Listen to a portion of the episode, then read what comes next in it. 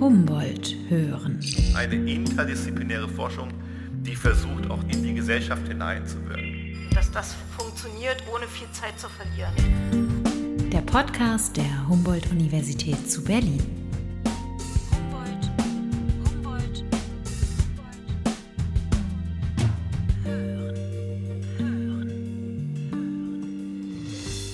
Herzlich willkommen zur 15. Folge dieses Podcasts der Humboldt-Universität zu Berlin.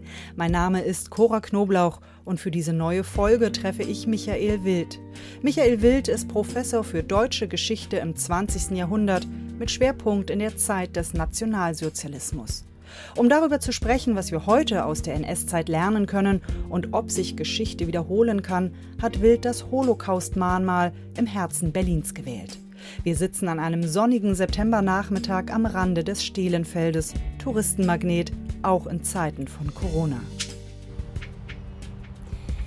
Was bedeutet dieses Denkmal für Sie persönlich? Ist es ein guter Ort für die Erinnerung? Ja, ich glaube, das ist ein Denkmal, das funktioniert. Es gibt ja den Satz, dass Denkmäler nur zweimal Aufmerksamkeit erregen, dann, wenn sie errichtet werden und dann, wenn sie abgerissen werden.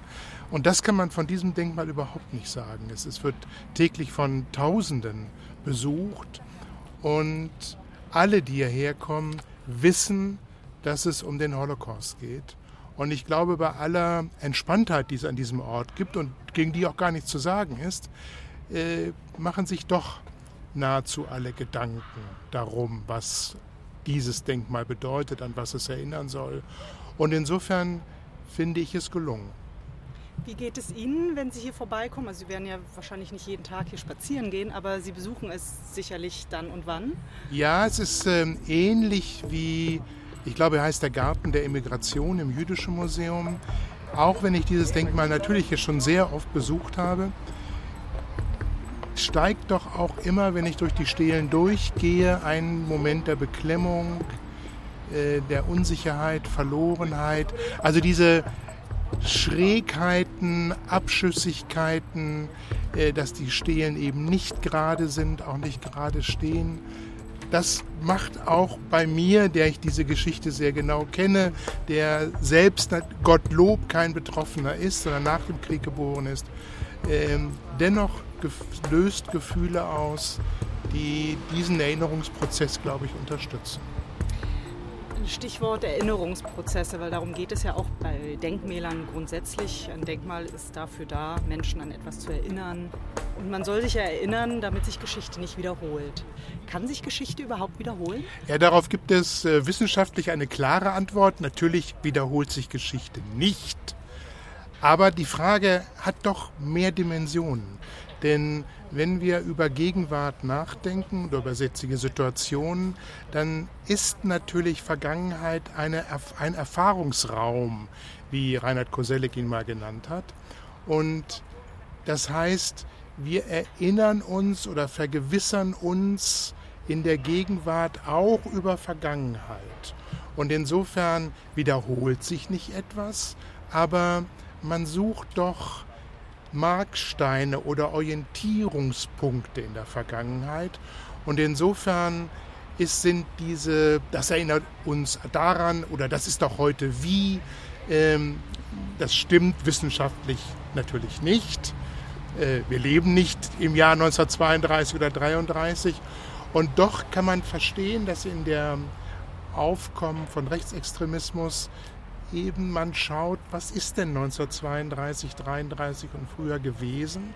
Gab es Ähnlichkeiten? Müssen wir uns auf etwas Ähnliches einstellen? Und alles hat seine Berechtigung. Wir sitzen jetzt hier nicht weit entfernt vom Reichstag und vor nicht allzu langer Zeit sind äh, sehr zum Teil auch verstörende Fotos ja, durch die Medien gegangen. Schwarz-weiß-rote Fahnen vor dem Reichstag. Was haben Sie gedacht, als Sie diese Bilder gesehen haben? Ich war erschreckt. Ich war wirklich erschreckt. Also ich habe mich an die Bilder aus den USA erinnert, wo eine Gruppe Rechtsextremer gerade, ich glaube das Parlament von North Carolina oder Maryland, äh, kurzzeitig besetzt oder bedroht hat.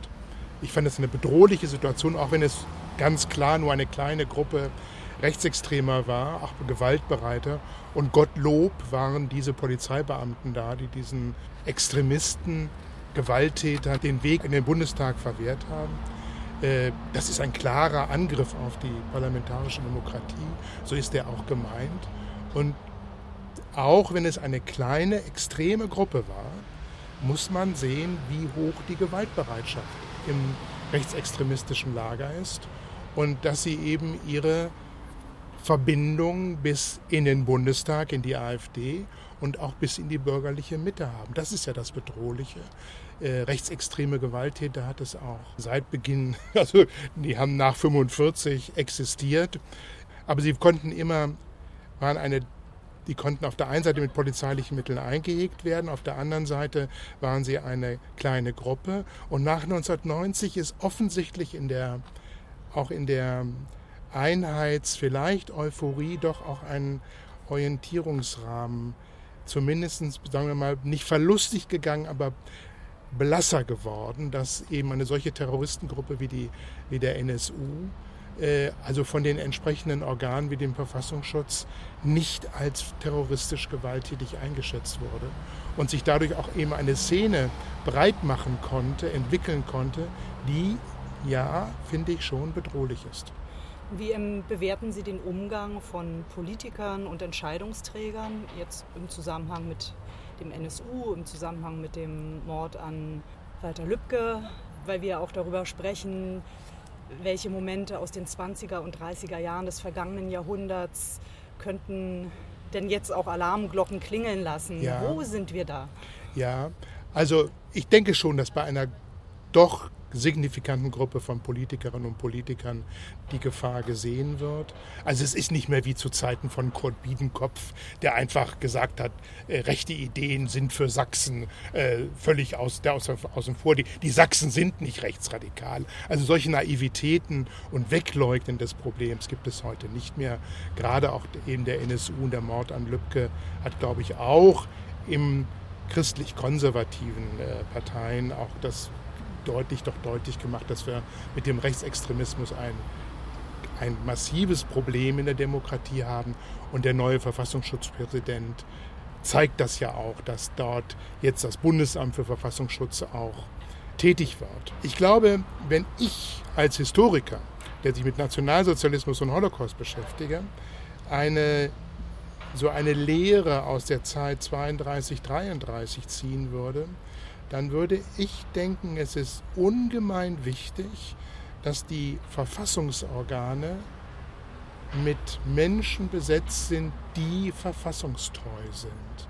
Also Polizei, Justiz, darf, da dürfen keine Reichsbürger sein, da dürfen keine Rechtsextremisten sein. Da müssen wir uns darauf vertrauen, dass die Beamten und Beamtinnen im öffentlichen Dienst, insbesondere eben in diesen Organen, unzweifelhaft zur Verfassung stehen. Und die Beamten, die nicht die Gewähr dafür bieten, dass sie jederzeit für die freiheitlich-demokratische Grundordnung eintreten, müssen entlassen werden. 1932 sei die Reichswehr kein verfassungstreues Organ gewesen, sagte Historiker Michael Wild, und auch die Polizei habe eher zur Rechten gestanden als zur Republik. Heute gelte es daher wachsam zu sein, dass Organe, die im Alltag die Verfassung durchsetzen, nicht von Reichsbürgern unterwandert werden.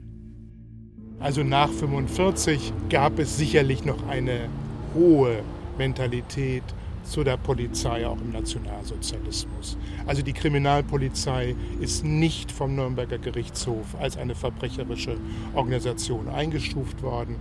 Etliche Kriminalpolizisten aus der Nazizeit wurden auch wieder Kriminalpolizisten in, in der Bundesrepublik. Das Bundeskriminalamt war ein Hort von alten Nationalsozialisten, alten SS-Angehörigen. Da gab es auch Kontinuitäten. Also zum Beispiel hat dieses BKA noch, also bis in die Ende der 50er Jahre hinein eine homosexuellen Kartei geführt.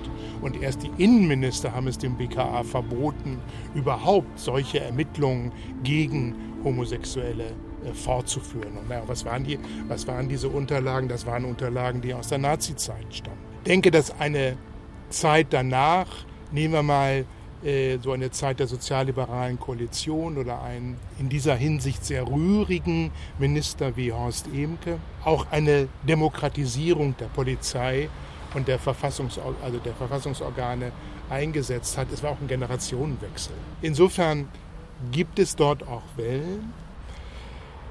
Ja, ich denke, dass es nach 1990 nochmal jetzt deutlich gezeigt hat, dass dort ein Problem außer Blick geraten ist, was in der Freude über die Einheit möglicherweise eben vernachlässigt worden ist. Das ist ein auch massiven oder doch signifikanten Rechtsextremismus auch befördert hat. Aus dem Blick geraten, was die neuen Bundesländer oder die alten anbelangt? Nee, neue beide? und alte. Also wir, ne, wir haben ja doch auch in der alten, denken Sie an die Anschläge auf äh, Häuser, in denen türkische Familien wohnten, in, in Nordrhein-Westfalen. Also die Brandanschläge, diese Mordanschläge dieses Jahr sind, die hat es im Westen wie im Osten gegeben. Wir kennen natürlich mehr spektakuläre Bilder wie aus Rostock und Lichtenhagen.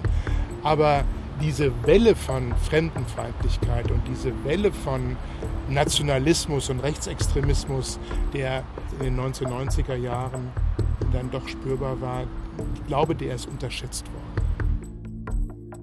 Michael Wild beobachtet derzeit in der Tat eine Veränderung in der Öffentlichkeit, eine Veränderung des Sagbaren.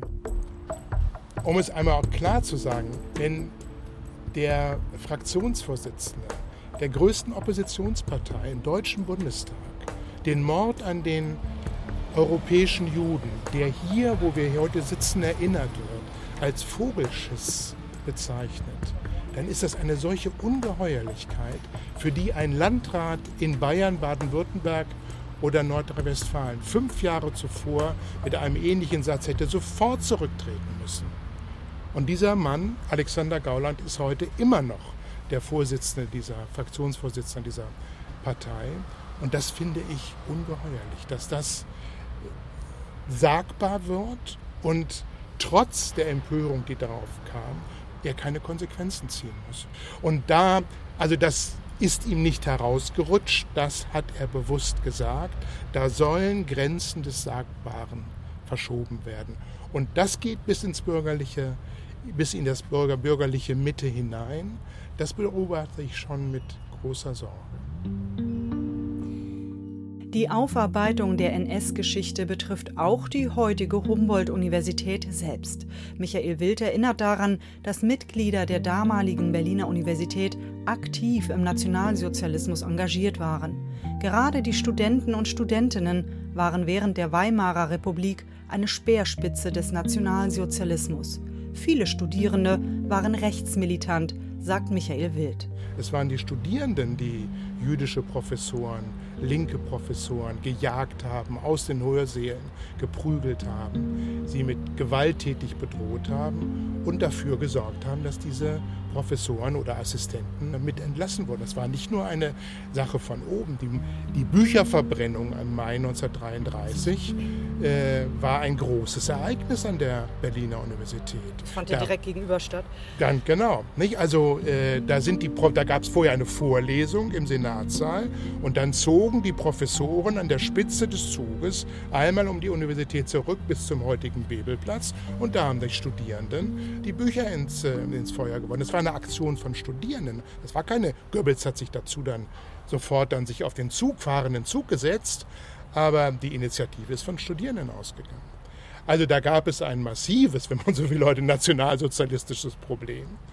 Und auch, muss man sagen, die Wissenschaftler waren an, auch an den Verbrechen beteiligt. Wir, äh, den Fall des Generalplan Ost ist ja bekannt, ein gigantischer, monströser Siedlungsplan, der Nationalsozialisten, der SS, gefördert von Heinrich Himmler, äh, der gewissermaßen die deutsche Besiedlung Osteuropas in monströser bis an den Ural vorsah. Siedlung hieß aber Vertreibung bis zur Ermordung, Deportation in die Weißmeerlager und Ermordung von also mehr als 30 Millionen Menschen. Also in diesen Dimensionen wurde da gedacht, naja, und dieser Generalplan Ost ist am ne, Institut für Agrarwesen und Agrarpolitik der Berliner Universität entwickelt worden. Da Konrad Meyer, und das war nicht nur Konrad Meyer, der übrigens dann nach dem Krieg wieder, obwohl er in Nürnberg verurteilt worden ist, wieder Professor an der Technischen Universität Hannover wurde, wohlbestellt.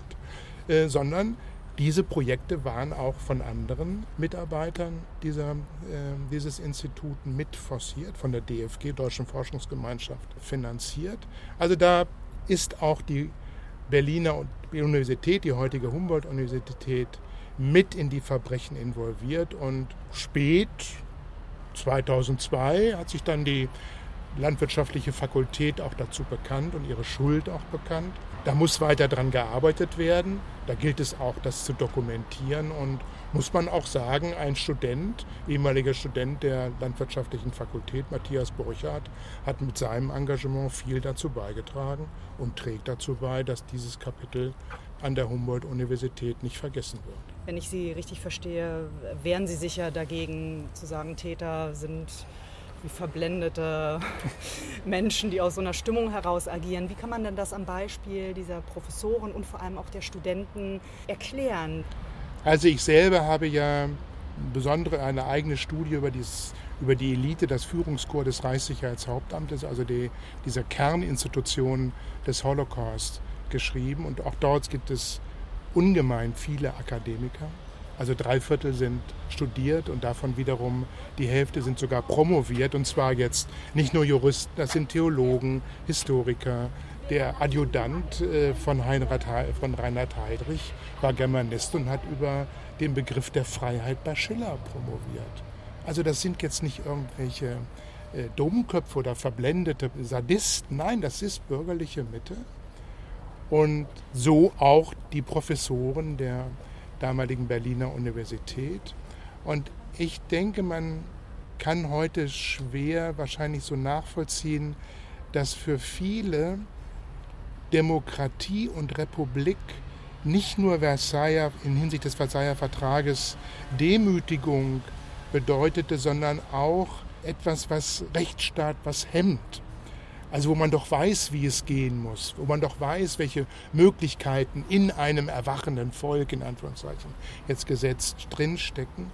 Und viele 1933 das als Aufbruch verstanden haben. Gerade Akademiker, die nun auf einmal das Gefühl hatten, sie entwickeln die Blueprints, die Masterpläne für diese neue Zeit. Heidegger, der sich so als Philosoph der neuen Zeit verstanden, als Stichwortgeber und eher dann enttäuscht, nicht weil er kein Antisemit mehr war, sondern er war natürlich auch immer Antisemit, auch nach dem Krieg.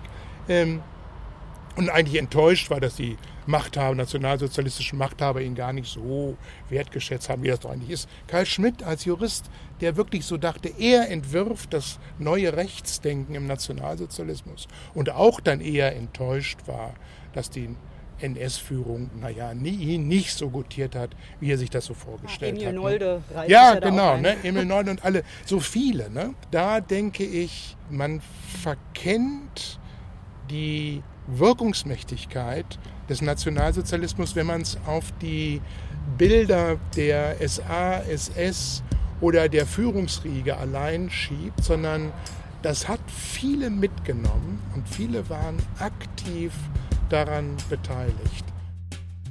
Der Historiker sagt, über das Beschäftigen mit der Geschichte gewinne man immer auch Erkenntnisse über sich selbst und die Gegenwart, in der wir leben.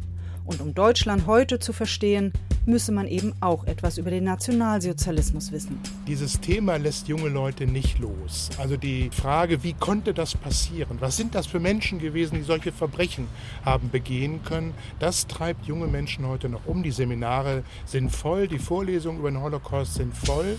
Es ist nicht so, dass ähm, das Wissen alles da ist und gewusst wird.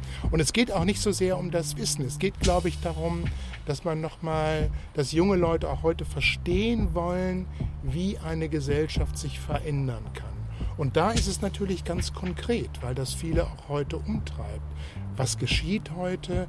Was müssen wir tun, um zu verhindern, dass Menschen wieder drangsaliert werden, Minoritäten, Minderheiten drangsaliert, vertrieben, repressiert werden?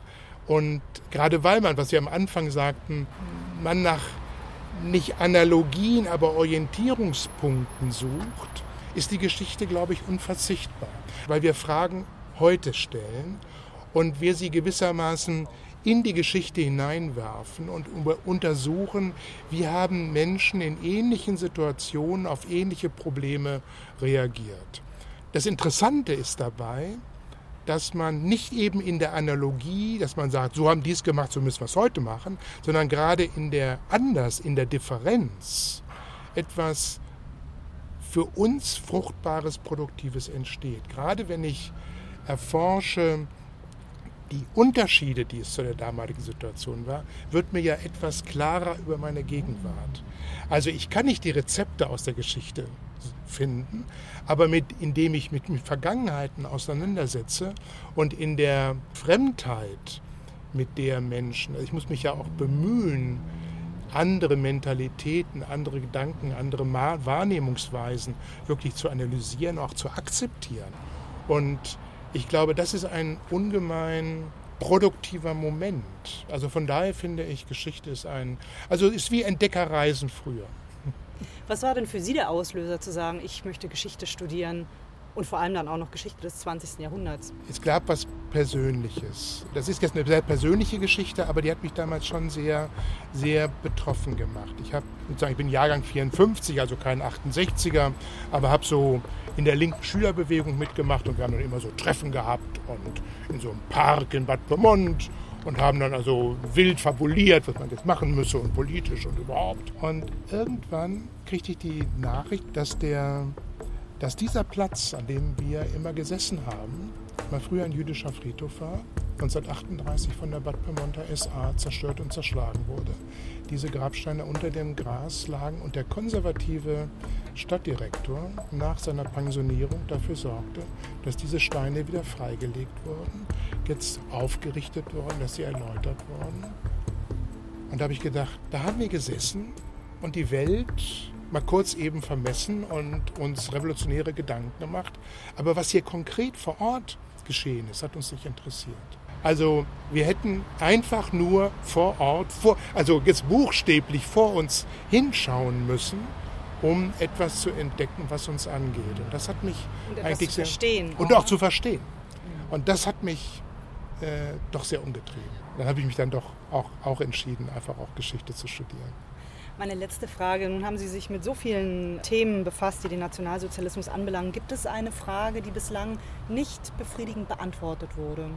Ja, es gibt zwei Fragen. Ich glaube, oder sagen wir mal, eigentlich drei. Nach wie vor ist die Frage, was in einer Gesellschaft passieren muss, was diese Begeisterung ausgelöst hat, die ist nicht monokausal zu beantworten. Da gibt es viele, viele Gründe und nach wie vor ist es, glaube ich, ein Feld, äh, das, also ich habe einen großen Großteil meiner Forschung sind so in den frühen Jahren 33, 34, um eben dieses um äh, also Umschwenken oder Transformation dieser Gesellschaft zu, zu erklären.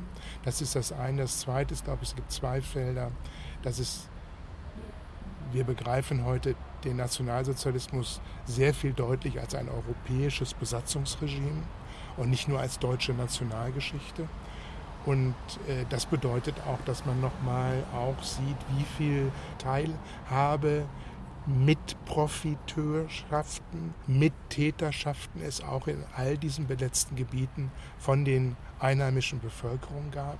Also diese, dieses Verhältnis von deutscher Besatzung und Mittäterschaft das ist, glaube ich, noch ein großes Feld, was auch in, ne, in Osteuropa, in Polen, in der Ukraine, in Weißrussland, in Frankreich, in Italien, Norwegen natürlich auch sehr prekäre Themen sind, weil man dann sich mit der eigenen Geschichte nochmal anders auseinandersetzt. Und das Dritte ist, glaube ich, was wir heute doch nochmal stärker sehen, dass der Nationalsozialismus in der europäischen Geschichte des 20. Jahrhunderts nicht nur so einfach aus dem Off herauskommt, sondern es eine koloniale europäische Gewaltgeschichte gibt.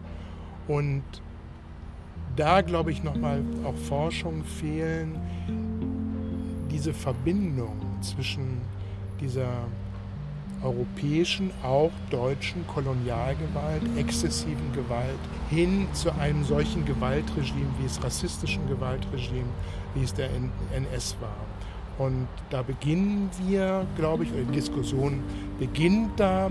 Aber da würde ich mich in der Tat gerade mit auch mit den Kolleginnen und Kollegen und mit den vielen NGOs, die sich um diese Fragen kümmern, eigentlich in Zukunft stärker auseinandersetzen. Vielen Dank fürs aufmerksame Zuhören. Bis zum nächsten Mal. Humboldt Hören, der Podcast der Humboldt-Universität zu Berlin.